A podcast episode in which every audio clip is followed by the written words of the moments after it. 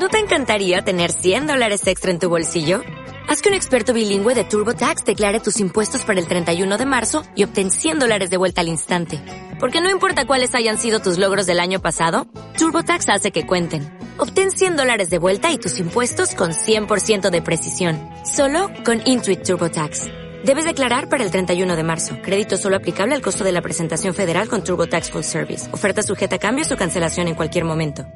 Hola a todos. El Instituto Oncológico Virtual eh, surge de la incorporación de, la oncología, concretamente de la oncología médica, a la telemedicina. Realmente la telemedicina es algo que, tiene tantos años como, la, manera de comunicarse a distancia. Eh, se hacía inicialmente para cubrir sitios remotos, se hacían las misiones a la NASA y se hacía en todo aquel sitio al que un médico no podía llegar de manera, de manera presencial. Eh, pero es cierto que los oncólogos hemos tardado en, incorporarnos a esta, a esta disciplina que no es una disciplina en sí, sino es un complemento de la medicina tradicional, de la medicina presencial. Y probablemente esto haya sido por eh, la concepción que los oncólogos tenemos de la medicina como, como, algo muy cercano, muy humano, en lo, que, en lo que el cara a cara y mirar a los ojos tiene una enorme importancia. Pero bueno, vino la pandemia, vino la emergencia sanitaria y tuvimos que hacerlo a la fuerza y, eh, sorpresa, descubrimos que servía para muchas cosas que no, que no habíamos tenido en cuenta antes y que era un buen complemento de la medicina presencial, de la medicina tradicional, que nos permitía estar cerca de los pacientes, mucho más cerca y de una manera mucho más continua. Y bueno, eh, de ahí surgió que tratásemos de no solo hacerlo en la emergencia sanitaria, sabiendo que los pacientes lo aceptaban muy bien en nuestra especialidad, sino hacerlo más allá y en eso estamos. En eso estamos de manera pública porque nuestros hospitales se están adaptando para incorporar esta manera de llegar a los pacientes, pero es verdad que los hospitales públicos son gigantes y como tales se mueven despacio. Y de ahí nuestra decisión de paralelamente crear un proyecto en el que de una manera más rápida, más ágil, a nuestro gusto, pudiésemos, pudiésemos llevar este proyecto adelante.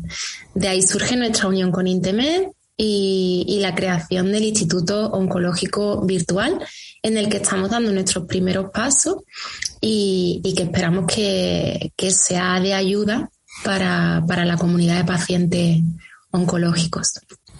Muchas gracias. Buenos días, soy Valerie Dana, directora de la revista La Vida en Rosa y estoy en compañía del doctor Javier Pérez Altosano, oncólogo, y de la doctora Raquel Calero Domínguez, psicooncóloga, ambos miembros del Instituto eh, Oncológico Virtual. Buenos días, ¿cómo estáis? Buenos días, Valerie, muy bien, ¿qué tal? Buenos días, Valerie. Buenos días, Javier.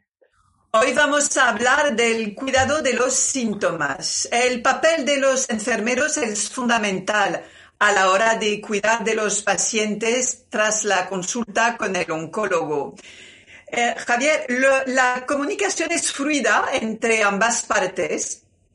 Como oncólogo, tú sabes lo que necesita tu paciente más allá de lo que se dice en tu consulta. Mm, ¿Te refieres a, nivel de, con enfermería, con el resto de, los integrantes del servicio? Sí, la verdad es que yo creo que hoy en día eh, trabajamos en equipos muy multidisciplinares, en el que la verdad es que el enfermero y el médico son, enfermería y médicos son la, figura, la figura nuclear, la pareja nuclear, pero después ya en cuidados continuos, en cuidados paliativos, hemos incorporado otras figuras como el gestor de casos, como la psicooncóloga, entonces eh, trabajamos de forma muy coordinada. Eh, hacemos sesiones eh, de, clínicas cuando lo necesitamos y después el hecho de, de, que trabajemos en el mismo espacio físico prácticamente siempre facilita por una parte la comunicación verbal y después el hecho de las historias electrónicas eh, digitales hoy en día, pues facilita que la información esté accesible para el núcleo de personas que atienden al paciente y que, eh, que todos trabajemos en, la misma, en el mismo sentido. Yo creo que sí, que hay una comunicación total y sobre todo eh, tanto enfermería eh, como psiconcología, pero psiconcología pues ya es su, su, su subespecialidad, pero enfermería cada vez más tiende a estar también más subespecializada y la enfermería oncológica pues hoy en día está muy formada y realmente el nivel de atención a nuestros pacientes es muy alto. ¿Y tú, Raquel, qué, qué feedback tienes de tus pacientes? Ah, eh, sobre este tema? ¿Te dicen algo o nunca mencionan la, la pues supongo que sí, la relación con el médico, con las enfermeras, con el oncólogo? ¿Qué, qué, qué, feedback tienes tú como psicólogo? Pues mira, la verdad es que tengo un feedback positivo tanto a pacientes que trato de la pública como de la privada, porque es verdad que Javier lo ha descrito, el equipo está muy involucrado, entonces es verdad que pues cuando está en tratamiento en la quimio el paciente pasa mucho tiempo con enfermería y bueno, eh, no sé, mis pacientes lo llaman los seres de luz. Es verdad que hay gente muy especial la que se dedica a esto y suele tener una carga humana importante, empática. Y, mm, bueno, y el paciente, de verdad, yo tengo referencias positivas, ¿eh? tanto de la pública como de la privada. Tiene que ser así, no puede ser de otra manera. Sí, no me extraña. Cuando se trata de cáncer, tenemos que hablar de los síntomas causados por la propia enfermedad pero también por los tratamientos que, que, se, que se toman o que se, que se dan. Más allá de la pérdida de pelo, que es de la que más se comenta porque supongo que es la, la más visible. Eh, ¿Podemos hablar de, de estos uh, síntomas, de estos efectos que aparecen y, y que, y, no sé por qué se, se silencian, no, no, se habla de, de forma bastante abierta de, este tema. Bueno, yo creo que hay un, cierto tabú en, en, todavía hoy en día en torno al cáncer. Se sigue viendo en los medios de comunicación que se habla de la, una enfermedad eh, crónica, una enfermedad de larga duración, cuando realmente tendríamos que, que ponerle nombre y, acabar con esos tabús. Si no somos capaces muchas veces ni siquiera de nombrarlo, evidentemente los efectos secundarios de los tratamientos o los síntomas derivados del propio cáncer pues también se, se ocultan. Ah, e, efectivamente, pues bueno, la pérdida de cabello es, es algo, es lo más visible, con lo cual es muy difícil ocultarlo, aunque hoy en día hay unas prótesis capilares eh, fantásticas y estupendas. A mí a veces, muchas veces entran mujeres a la consulta que porque yo sé que por la quimioterapia que les ha administrado han tenido que, se les ha caído el pelo obligatoriamente, pero si no las conociera, siempre se lo digo, si no lo conociera y no supiera que esa alopecia está ahí, no, lo sabría. De todos modos, hay otros efectos secundarios que a veces a, los oncólogos y enfermeras nos preocupan mucho más. Eh, las, las náuseas y los vómitos, hace unos años, hace 10, 20 años, era un síntoma muy eh, muy temido. Afortunadamente, el avance que ha habido terapéutico en ese sentido ha sido brutal. Normalmente los pacientes hoy en día ya no llegan a vomitar, pero sí que pueden tener alguna pequeña náusea y ahí la calidad de vida ha mejorado espectacularmente. Hay síntomas digestivos como son el estreñimiento o, o, las diarreas en momentos puntuales, hay síntomas cutáneos, sobre todo con todas las terapias dirigidas que hemos, que hemos incorporado.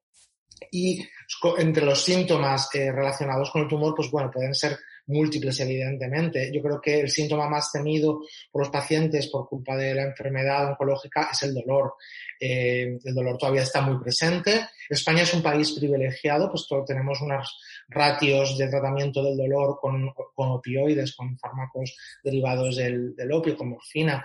Eh, tenemos unas tasas de, de tratamiento altísimas eh, respecto a lo que es Europa, pero aún así es verdad que el dolor sigue siendo infradiagnosticado y por tanto infratratado. Y también ha habido muchísimos avances en cuanto a fármacos analgésicos en la última década. Y después, hoy en día, lo que sí que tenemos que incorporar, y doy paso a Raquel, eh, es un efecto, más que un efecto secundario, es un efecto derivado del, del, tumor, de la enfermedad, que son todos los problemas eh, eh, emocionales en cuanto a ansiedad y depresión, que yo creo que ahí es donde los oncólogos todavía flaqueamos y, no, no sé hasta qué punto las nuevas generaciones están, con, están tienen una cierta concepción y preocupación y están todos esos síntomas de, de, la esfera psicológica y también de la esfera sexual, sobre todo de las pacientes. Y ahí dejo a Raquel que yo creo que nos, nos ilustrará mejor.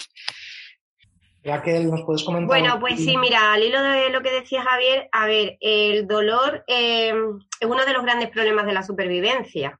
Eh, vivir con dolor desajusta emocionalmente a cualquiera. Entonces, si tomamos el testigo de que esto no tiene cura, de que esto va a persistir, de que se nos hace crónico, eh, los síntomas de ansiedad van de la mano.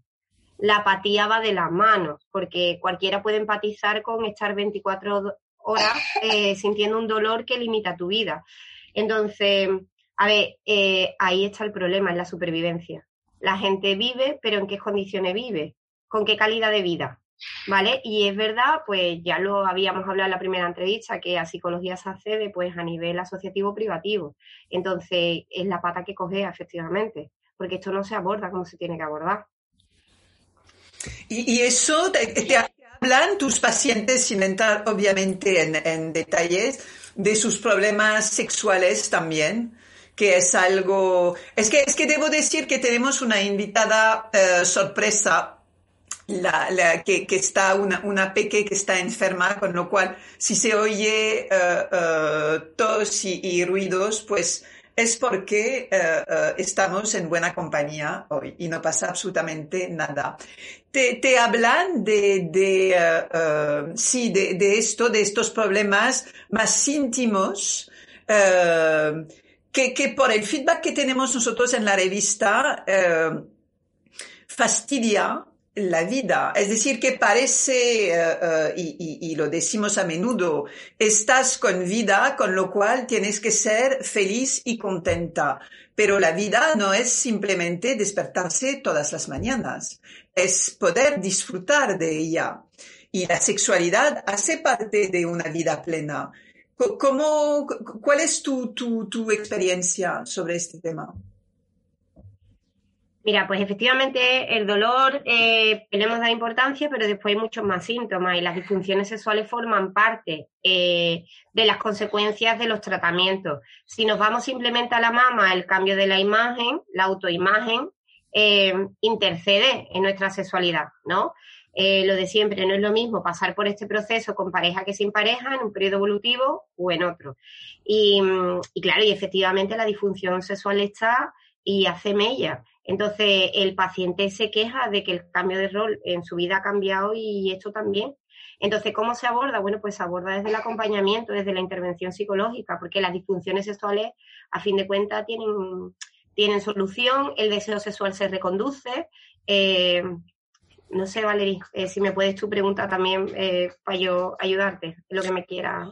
Yo lo, que, lo, que, lo que veo desde hace años es que se aborda eh, el cáncer desde el punto de vista médico, lo que es lógico porque queremos que las personas que, padecen esta enfermedad se sientan mejor y puedan seguir con, una vida. Normal, entre comillas, porque no existe una vida normal. Pero eh, hacemos total abstracción de sus necesidades eh, emocionales y, físicas, porque más allá eh, de los fármacos, de los efectos secundarios de estos fármacos que se suelen silenciar, lo repito, la, la, vida de la persona, sea cual sea su cáncer, está por eh, completo trastornada. Y eso es como si, pues, eh, te ha tocado, te damos fármacos y luego tú, pues, eh, a lo tuyo. ¿Cómo, explicáis, Javier, tú, tú que, que, está en contacto con, con, con, con, los pacientes que pertenecen a la sociedad de, de, de, oncología médica, la SEOM, ¿Son temas que os preocupan que, y, que os ocupan o, es que para vosotros es demasiado y, tendríais que recibir quizás eh, más ayuda de, especialistas? Bueno, yo creo que al final con el sexo en, en paciente oncológico, pues bueno, pasa como con el sexo en, la sociedad. Primero interviene mucho pues la, la vivencia que tenga el oncólogo en cuanto a la sexualidad yo creo que los, las generaciones jóvenes probablemente pues estemos más abiertas a, hablarlo y a debatirlo con los pacientes y a, preguntar, como mínimo a preguntar. Yo creo que el primer paso que no se hace es preguntar a los pacientes y a, los y las pacientes eh, cómo está afectando a, su vida sexual el, tratamiento y, advertirles de que algunos tratamientos van a, van a modificar su, pues bueno, su, su, la sequedad de la, sequedad de sus mucosas, la erección en, el caso de los varones jóvenes de determinadas eh, quimioterapias. Entonces, ya primero es advertirles, después preguntarles cómo va y cuando ya han acabado el tratamiento, ver qué secuelas han quedado y derivarlos a las unidades. Eh, hay muy poco, a las unidades especializadas, hay muy poco en estudios en este ámbito y hay poco interés. Eh, a nivel de la sociedad europea sí que hay una serie de recomendaciones que yo me las he leído alguna vez, son recomendaciones bastante generales, pero bastante lógicas. Y a nivel de la Sociedad Española de Oncología Médica, sí que desde el grupo de cuidados paliativos que, del que yo formo parte, hemos hablado en varias ocasiones, ha dado alguna charla por parte de nuestra, de nuestra coordinadora, de la doctora Escobar, pero es verdad que es un tema que lo hemos hablado varias veces, que hay que abordarlo, pero no llegamos nunca a ponerlo en marcha. Y después yo creo que cada oncólogo al final, pues, bueno, dejamos, no dejamos de ser personas detrás del título de oncólogo. Entonces, yo creo que ahí también están los conflictos o las vivencias propias de la sexualidad de cada, de cada oncólogo. Y ahí, de esa forma, abordan ¿no? El, con los pacientes. Yo creo que es un tema muy poco abordado, que tenemos que hacerlo más y que la ayuda de las psicólogas, de las psicólogas, sí, yo creo que ahí sí que es muy inestimable, porque nosotros es verdad que no tenemos una formación en sexología como puedan tener, como puedan tener ellos. Raquel, ¿cuál es tu punto de vista? Bueno, pues a ver, em, mi punto de vista al respecto, pues que faltan recursos, simplemente eso, que con la intervención de una persona experta se podrían solucionar muchas cosas, porque el deseo se reconduce, eh, el autoconcepto eh, a través de la imagen se restablece, eh, pero eso es un acompañamiento y es un proceso de duelo donde la persona tiene que hacer un proceso de aceptación y de integrar esas limitaciones que han quedado después de la enfermedad y los tratamientos. Mi punto de vista además es que los síntomas en el paciente oncológico lo conectan con la enfermedad. Eh, entonces, también con el miedo a una recaída o con que las cosas no vayan del todo bien. Entonces volvemos otra vez a los síntomas de ansiedad, a la espada de Damocles, ¿no? y, mm, a pensar que no estoy avanzando. Y desgraciadamente, que de esto pues Javier hablará más, hay síntomas que persisten, que se quedan, que se quedan contigo. Porque bueno, hemos hablado del dolor, ¿no? De la sexualidad súper importante, pero también podríamos hablar del daño neurológico, que también creo que se habla poco y los pacientes refieren pues problemas de concentración, eh, bloqueo, eh, fatiga, no reaccionan como antes, no pueden con la carga de trabajo como antes. Entonces, oye, esto es un problema, porque la gente quiere volver a su vida a la de antes, yo siempre lo digo, pero la toxicidad en el organismo no se lo permite o los síntomas que persisten no lo dejan tener una calidad de vida que le, que le haga funcionar como quisiera. Sí, y, ahí eh, eh, eh, viene el problema del trabajo, que a veces el trabajo de antes ya no se puede eh, eh, no se puede hacer de la misma manera y, las personas eh, que padecen cáncer llaman a puertas de la administración que no entienden absolutamente nada porque ellos ven una imagen y que no se dan cuenta de todo lo que está detrás de la persona, todo lo que vive por dentro.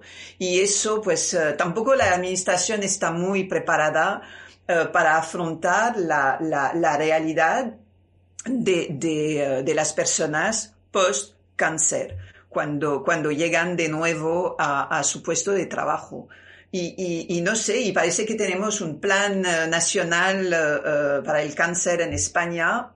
Yo, francamente, me, me, me, cuesta. No sé con quién hablan, pero, pero obviamente no hablan con pacientes porque, porque esto no se mueve y, no se mejora la, condición de, personas, eh, de las personas diagnosticadas. Dime, Raquel. Eh, mira, al respecto de hecho, el problema económico, eh, yo diría que se convierte también en un síntoma, ¿no? volvemos a lo mismo, no es lo mismo ser funcionario que ser una persona que trabaja por cuenta ajena, ¿no? Que ser autónomo. Entonces, no sé, yo pongo simplemente el ejemplo de la peluquera. La peluquera que tiene que volver a su carga diaria, que es autónoma, que es empresaria y que tiene que estar con la mano más de ocho horas al día, con todo lo que nos podemos imaginar si esa señora ha pasado además por un cáncer de mama. Entonces, físicamente, pues como decimos, hoy los tratamientos no invaden como antes, su imagen física es estupenda y la gente le dice, estás estupenda, si es que nadie lo diría, pero esa señora tiene resentimiento, quizás a que es dolor, eh, quizás a que, a que es un problema del linfedema, ¿no? Eh, y no puede volver como antes a estar ocho horas de pie eh, con la presión y la carga de todo eso, no puede. Entonces, a ver, pues cómo no van a tener problemas psicológicos esta gente a la huerta, porque el cáncer pasa por tu vida, pero es un tsunami que, que dejan estas manos un montón de cosas. Y por último, fijaos, yo pienso, ¿no? Que a veces pasan por mis manos funcionarios, pensar en una profesora que se enfrenta a un aula de 23 niños de 3 años y tiene que incorporarse al curso siguiente, que yo he acompañado a gente que se, las incorpora en los últimos tres meses después de una reconstrucción mamaria tres meses antes de acabar el curso. Ha sido un caso reciente, ¿vale? Que son cosas que no entiendo muy bien ni comprendo. Pero bueno, el caso es que se tuvo que reincorporar. Imaginaos el nivel de estrés y de agotamiento ante todo eso. Sí, Sí, sí, es, es, es, es uh, incomprensible. A través de las consultas online se puede acompañar a, a, a los pacientes y, y uh, uh, darles estos cuidados continuos de, de, soporte o es necesario acudir físicamente a una consulta, Javier. Vamos a ver, como dijimos en la, en la charla anterior, en la charla con la que empezamos este ciclo de de, entrevistas, la, yo creo que la, la, la, plataforma, una consulta online, sea la que sea, sea una consulta online de un, un hospital público o de una, de una empresa privada, siempre la consulta online tiene que ser un complemento de la presencial. Es decir, no, se, no la podemos concebir una sustitución por completo, sino como un complemento de eh, esa presencia mm, de esa consulta presencial física con, con, un, con un grupo de especialistas. Pero eh, partiendo de la base de, ese complemento, pues, pues sí, la verdad es que durante la pandemia a mí me sorprendió eh, lo vi durante la pandemia, como decía Carmen la semana anterior, eh, por desgracia, lo único que hicimos una telemedicina eh, prehistórica con teléfono y, ya, y funcionó bien el, control de síntomas y la consulta de cuidados continuos y con una plataforma pues como esta, en la que nos podemos ver por una videollamada, eh, la verdad es que es sorprendente lo que podemos hacer. Eh, yo creo que eh, acercamos la medicina a, pacientes que pues en un momento dado pueden no vivir en una zona urbana con muchos servicios a su alrededor, porque España es, el mundo es mu mucho más que Madrid, Barcelona, Valencia, Sevilla, y permitimos ese acompañamiento en, domicilio a través de una pantalla.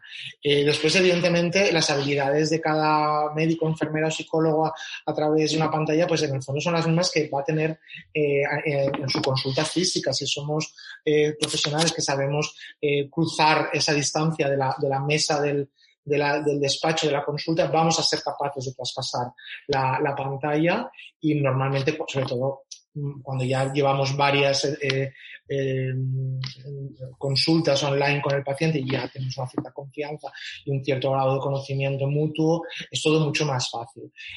Eh, de todos modos, bueno, tenemos muchas escalas eh, que podemos pasar al paciente para medir los síntomas de forma mediante la conversación y podemos graduar los síntomas y además muchas de las plataformas online, como puede ser la nuestra, eh, permite la prescripción de fármacos de forma digital, con lo cual tú puedes acabar la consulta online y estar prescribiéndole al paciente lo que quieras que, que vaya a recoger a la farmacia en, inmediatamente.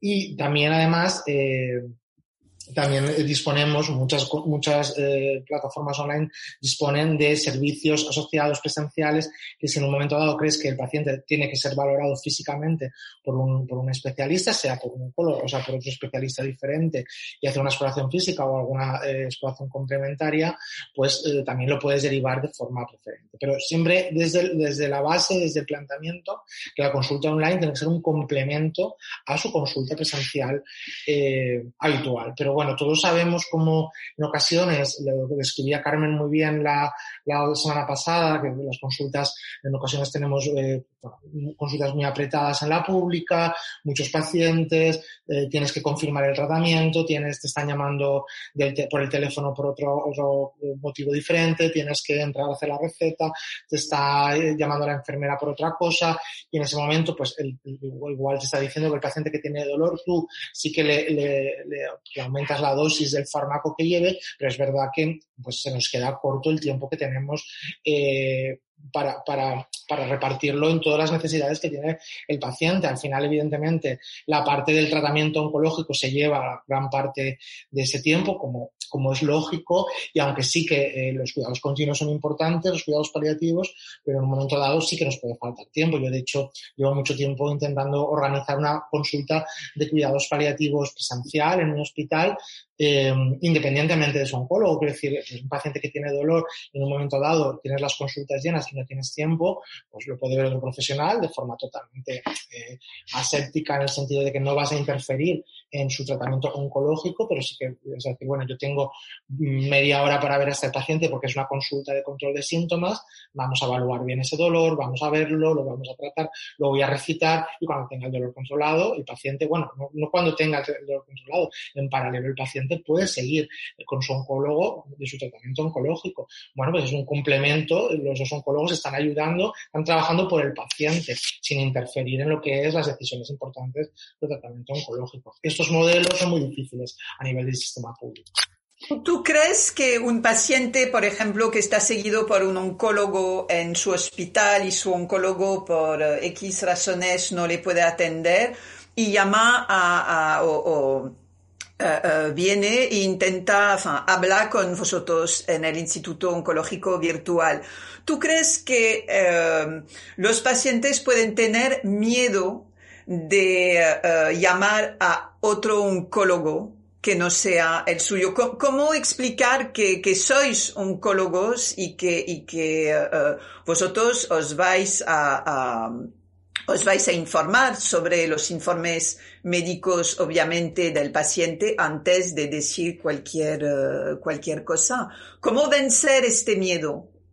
Bueno, es, lógico, ese miedo es, lógico porque además el paciente oncológico establece un vínculo muy especial con, su oncólogo. Entonces, eh, bueno, pues yo creo que primero desde nuestra presentación que tenemos en nuestra plataforma, somos un grupo bueno, de oncólogos y oncóloga, enfermero, que eh, nuestro currículum está ahí eh, colgado, es un, currículum público y tenemos ya años de experiencia y formación detrás, eso por una parte.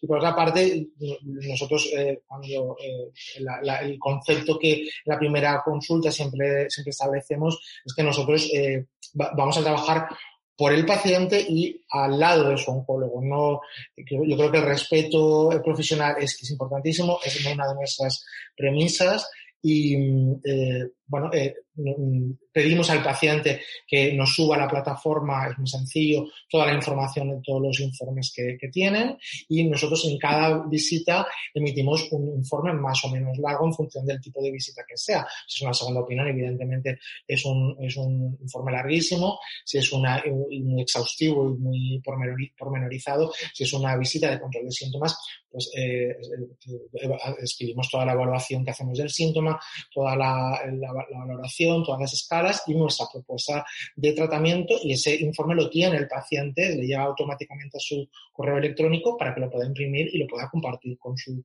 con su oncólogo y así además le decimos, esto es, nuestra propuesta, pues llevas esta medicación para el dolor o para otro síntoma, eh, te hacemos esta receta, esto es lo que nosotros proponemos. Al fin y al cabo, como si acudiera a, una urgencia de un, hospital o a un centro de salud, pero con además con la confianza de que en este caso somos unos especialistas de su, de su, de su enfermedad, somos oncólogos.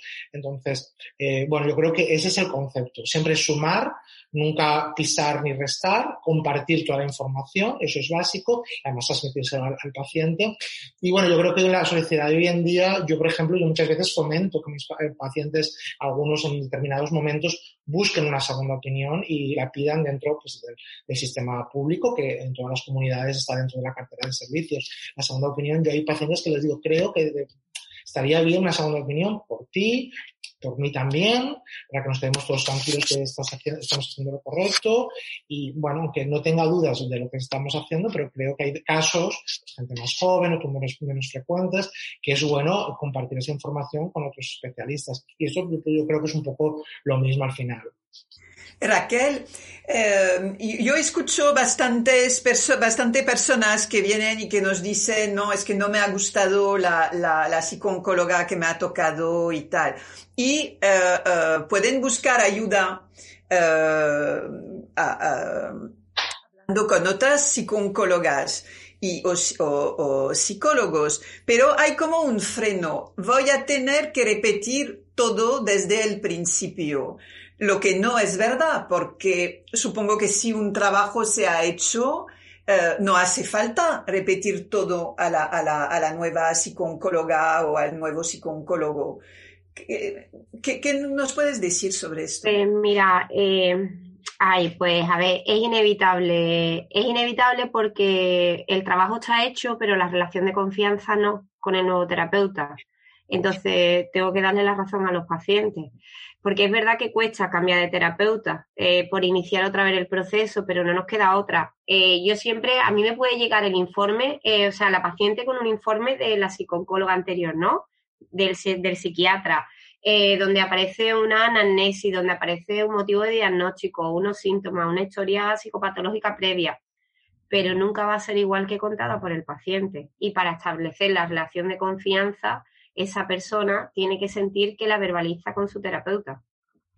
Pero tiene que volver desde el principio. Bueno, eh, no es desde el principio, lo que pasa es que ella lo va a relatar, eh, porque, claro, porque, eh, no sé, nosotros empezamos, yo leo el informe y la persona, imagínate, en esa situación, ¿no? Que es como me dice, otra vez voy a tener que contártelo todo y yo le digo, empieza por donde quieras, porque estás aquí. ¿Por qué estás aquí? Entonces al final la persona va a terminar contándotelo, ¿vale? Es que es muy complicado que no lo haga. Pero es eso, puede empezar por donde quiera. Por donde quiera, por donde quiera, porque al final está en la maestría del terapeuta facilitar eh, que esa persona se habla, facilitar la alianza terapéutica, que empatice, que se sienta segura. A ver, nosotros es que es una máxima, yo siempre digo, el paciente se tiene que salir de la consulta esperanza, con la idea de que esta persona eh, psicóloga lo va a ayudar de alguna forma, ¿no? Y esa es la esperanza que hay que transmitir, ¿no? Esa confianza, ese cuadro terapéutico. Después, mira, a diferencia de oncología, eh, yo diría que la telepsicología ha venido para quedarse y es una herramienta muy útil. Eh, nosotros podemos hacer la evaluación psicológica y todo a través de la plataforma estupendamente. Nosotros vemos la cara, vemos los gestos, ¿no? Los ojos, que es muy importante. Es más, durante la pandemia los pacientes se sentían más reconocidos en la pantalla que en la consulta con la mascarilla. Ya, lo puedo creer. Porque eh, parece que no, pero no es lo es que es que yo he tenido pacientes que hasta que no se han quitado la mascarilla es que hasta me lo he topado por la calle o en el hospital a la entrada y no lo he reconocido, ¿no?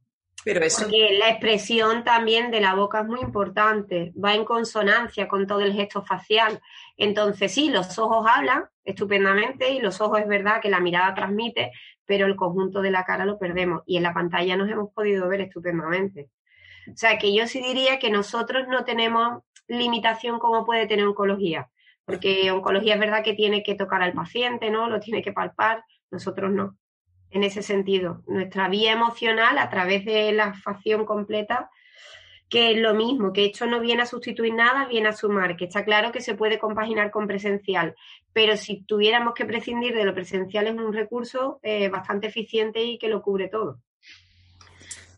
Me, gustaría abordar un tema que, da miedo, creo, a, a muchos, sino a todos, los cuidados paliativos que no solamente eh, eh, están relacionados con el cáncer, sino con cualquier ser humano eh, en el mundo al, final de su vida.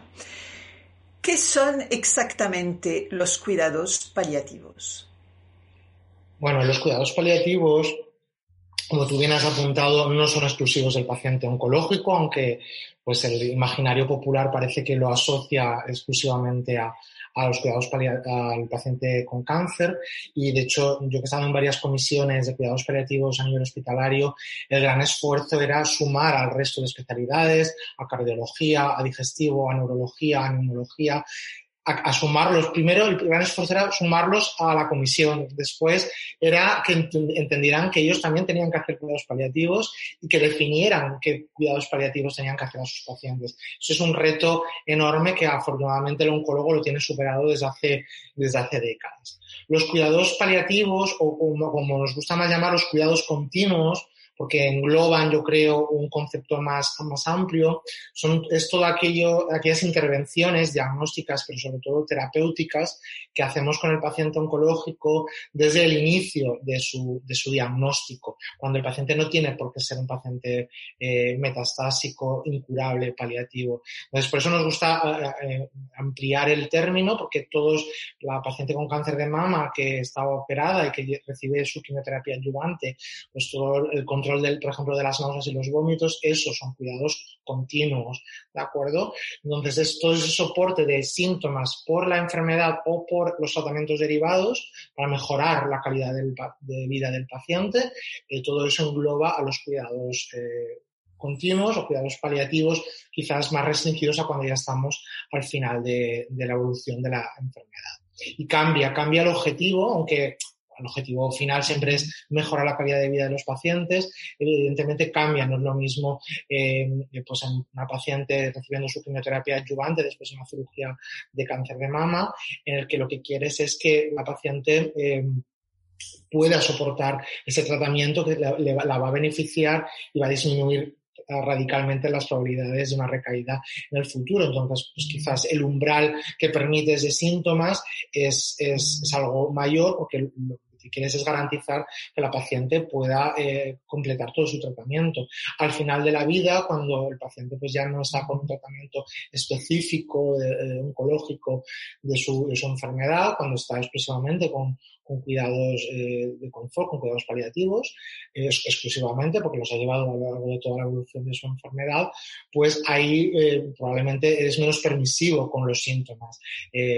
Bueno, los efectos secundarios de los fármacos igual pasan a un segundo plano, lo que quieres es controlar muy bien el síntoma. Si el paciente tiene mucho dolor y necesitas mucha morfina, te va a dar quizás igual que el paciente, pues, eh, en la situación de últimas semanas, últimos días, esté más somnoliento, porque prima ese control del dolor, que es un síntoma muchísimo más angustioso quizás que la, la somnolencia. Entonces, bueno, van cambiando, fluctuando el nivel de importancia de determinadas cosas, de determinados aspectos a lo largo de la evolución del paciente, pero el objetivo final siempre es el, mejorar la calidad de vida del paciente. Lo que pasa es que, claro, los, la calidad de vida de una paciente con cáncer de mama operada, eh, su estándar de calidad de vida, sus objetivos es diferente al de un paciente que ya hace vida cama sillón y estamos en situación de últimas semanas y come menos, ¿no? Pues ahí es también, como decía Raquel, la maestría y la experiencia del, grupo multidisciplinar que trata al paciente en un momento dado y en otro momento dado de la evolución de su enfermedad. ¿Cómo eh, existen cuidados que se van a dar en algunos hospitales? Clínicas privadas, centros especializados también en uh, cuidados paliativos, hay pocos pero existen, o en casa. Uh, ¿Cuál es el, el, acercamiento en, en, cada caso? Bueno, yo creo que eh, al final eh, son dos grandes grupos, ¿no? El, control eh, hospitalario, tanto si es privado como público, bueno, yo creo que ahí eh, al final hay coberturas diferentes o aproximaciones, organización diferente, pero al final yo creo que la aproximación en el fondo es la misma. A nivel hospitalario ya también podemos diferenciar entre si el paciente está ingresado o viene por su propio pie a las consultas. Y bueno, yo creo que ahí el, el, pues el equipo que lleva más el peso es, el oncólogo, la enfermera y psicooncóloga. Eh, y después ya empiezan a entrar determinados eh, compañeros especialistas pues para técnicas muy eh, determinadas, como puede ser en un momento dado una radioterapia antiálgica, una colocación de una prótesis eh, derivativa con intención paliativa.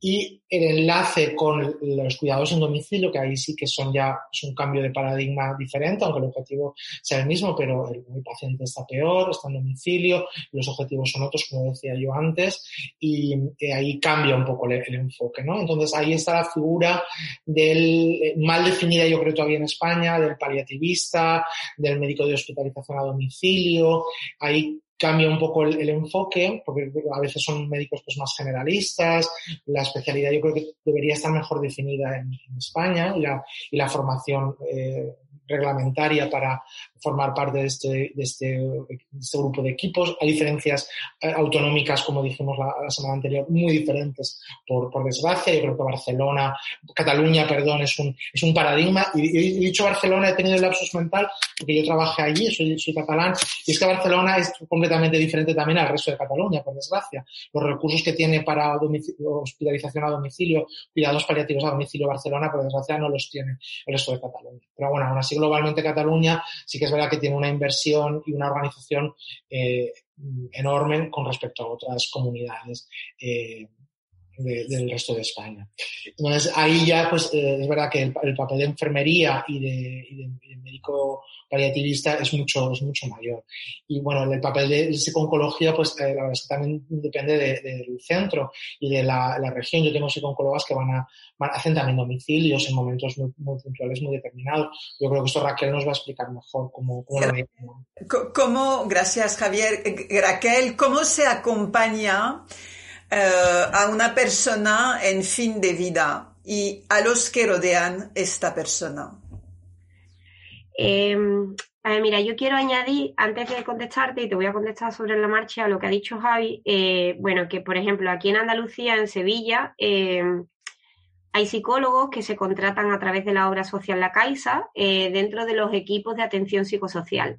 Entonces, em, ¿Cómo se atiende? A través de un equipo, fundamental. Sin equipo no se entiende la ayuda. Entonces, tan importante es la ayuda del psicólogo como del trabajador social, que es el que inicia la valoración de las necesidades en cada domicilio, en cada estructura familiar, como la del fisioterapeuta. Imaginaos que también están integrados estos equipos. Y todo esto en la pública. En la red, aquí pues en Sevilla está el Hospital San Lázaro, eh, Virgen de Rocío y Macarena. Y hay tres compañeros psicólogos integrados. Reciente, pero están integrados. Em, entonces, a ver, eh, se atiende en equipo, no hay otra. Y es muy importante el concepto de dignidad, el concepto de usted es importante, independientemente a lo que haya hecho, a lo que, a la edad que tenga, esté en el momento en el que esté, súper importante. Y el acompañamiento se hace desde estar ahí, hay dos preguntas siempre importantes eh, que se le hacen al paciente desde mi área y es ¿qué le preocupa y qué cree que podía ayudarle? Porque efectivamente no podemos acceder a psicología si no hay un control del síntoma. Difícilmente vamos a poder dar palabra si los síntomas no están controlados. Pues a, todo lo que ha hecho mención Javier, ¿no? Anteriormente. Desde ahí. ¿Y los que rodean esta persona? Bueno, en paliativo es que el binomio, o sea, si en psiconcología es importante el binomio paciente-familia, en paliativo es indiscutible. Se atiende a ese binomio desde el inicio, ¿no? Porque el paciente, el cuidador informal, se convierte en una figura clave del bienestar de ese paciente. Situación compleja tenemos cuando el paciente no tiene familia. Y entonces, a lo que decías de la atención domiciliaria, pues yo tengo la experiencia de que, bueno, el modelo familiar está en crisis y a veces es complicado em, encontrar a ese cuidador informal que hace de soporte, que Javier podría decir, mm, lo sabrá perfectamente, que la claudicación familiar es uno de los motivos de ingresos hospitalarios. Y después también, llegada a esta situación, tenemos que entender que no es lo mismo el paciente que tiene un proceso de enfermedad avanzada de tres meses que de años. Y ahí también pues se puede hacer un llamamiento a las necesidades que tiene el familiar de atención, porque el familiar también necesita cubrir una serie de necesidades para poder hacer su función de cuidador, porque la sobrecarga emocional está garantizada a la que está expuesto. Entonces, mm, mire, este es un tema delicado, es un tema, pues bueno, que yo, la gente que conozco, los paliativistas, que de verdad son seres de luz, la gente que rodea esto, eh, es más, que hace poco yo, yo, estuve en una tertulia, ¿no? Eh, con Ezequiel Barranco, eh, paliativista de toda la vida aquí en Sevilla, ¿no? De la zona comarcal. Y de verdad que lo hacen de una forma exquisita, pero no tienen recursos. Entonces, la denuncia siempre que hacemos es a la falta de recursos para poder hacer su función como deberían. Es curioso porque, porque porque hay uh, centros neonatales, se dice así, ¿no? Para cuando, cuando nacemos, luego en las condiciones, en unos, en condiciones que, de, de, las cuales no vamos a hablar aquí, pero ¿por qué se, ¿Por qué la sociedad se olvida, por qué los gobiernos uh, se olvidan del, del, último momento de la persona? Y, eso es que nadie se va a poder escapar. No es que concierna uh, a algunos que miramos así desde lejos, no. Es que a cualquiera nos va a tocar este último respiro. ¿Por qué no está tomando en cuenta? Es, es difícil entender esto. Pues no sé, Javier, sería polémico, pero esto también tiene que ver con nuestra cultura de la muerte, ¿no? De todas formas, yo, eh, si tenemos que cerrar de alguna forma, yo diría que los paliativos es más el sentido del buen vivir que del buen morir. Cuidado con eso, que paliativo es vida hasta el final y es cuidar la vida. Entonces, eso es súper importante. ¿No, Javier? No sé. Sí, yo iba a decir exactamente lo mismo, que la el concepto de la sociedad que tenemos de pues, la muerte es ocultarla hoy en día en la sociedad occidental y no, no gira la vida en torno a la muerte como puede ser, o no la tenemos integrada como puede ser en, la, en, la, en, la, en las culturas más orientales. Y, y, sí, la verdad es que me, me ha encantado la, la, frase que yo creo que, que puede, etiquetar o puede llevar el título de esta reunión, es eh, los cuidados paliativos eh, son, son vida en el fondo, es un concepto de, de exacto de vida, de a, a vivir la vida que sea, la vida que quede a nivel temporal con la máxima calidad posible y lo más parecida a, la, a la, normalidad, entendido normalidad como momento de no enfermedad. Eh, porque ya después la normalidad cada uno la vive como, como quiere. Me ha encantado la frase de, de Raquel. Ese, os lo agradezco porque si seguimos así, en cada entrevista me vais a dar el titular de la entrevista. Os lo agradezco un montón. os agradezco mucho vuestro tiempo. Muchísimas gracias este ciclo de entrevistas seguirá con otros temas muy interesantes. Muchísimas gracias a ambos. A ti, Valerie. A ti, Valerie. Oye, yo siento hoy los ruidos en de fondo. No, no. Tenía mi pequeñita en casa malita. Y eso es la, la, vida, pues es así, es así. Un abrazo y, y hasta la próxima. Nada, encantada. Buen día. Gracias.